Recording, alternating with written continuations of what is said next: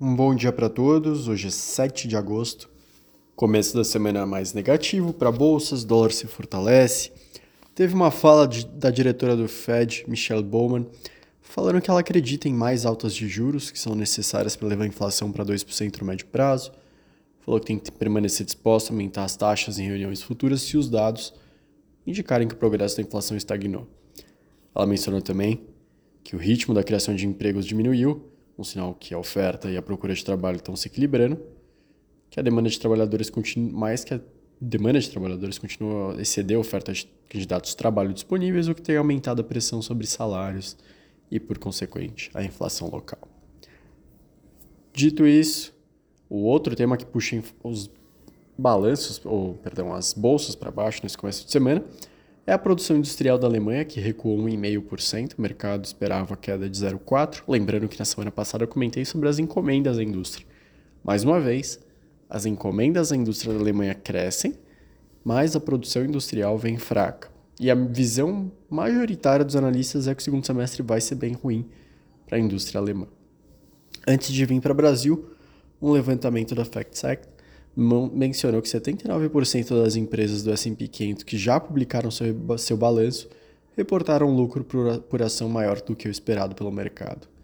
É o maior percentual desde o terceiro trimestre de 2021. Aqui no Brasil, a Caixa falou que já renegociou um bilhão de reais em dívidas por meio do Desenrola. São operações com mais de 50 mil clientes.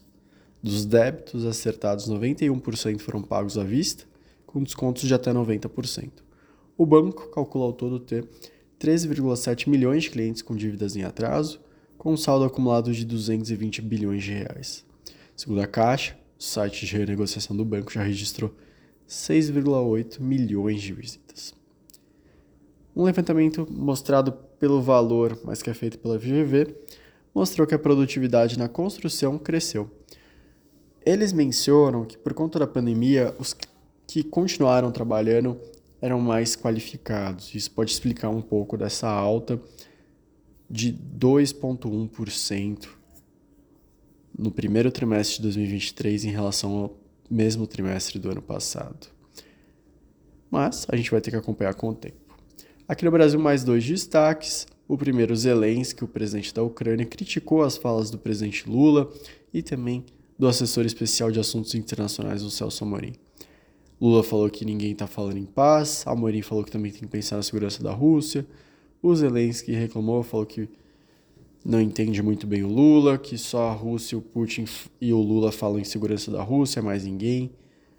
O Lula a gente sabe que tem uma, um desejo de estar em destaque nesse acordo de paz da Rússia com a Ucrânia para tentar almejar um acordo, um prêmio de Nobel da Paz, mas a visão externa sobre a posição do Lula em relação à guerra ela é bem rejeitada, especial pela Ucrânia. Sobre os próximos dias, a gente vai ter a ata do Copom, que vai ser relevante por conta da divisão que a gente teve nos, nos votos. A gente vai ter também o IPCA do mês de julho fechado, a inflação americana ao consumidor e ao produtor. O IBGE também traz as vendas do varejo e a pesquisa de serviços do mês de junho, e por fim, vários balanços corporativos. Vou citar alguns: Braskem, Eletrobras, Gerdau, Banco do Brasil, Minerva, Ultrapar, B3, Cirela, Sabesp. Na semana cheia novamente. Bons dias adiante para todos e até mais.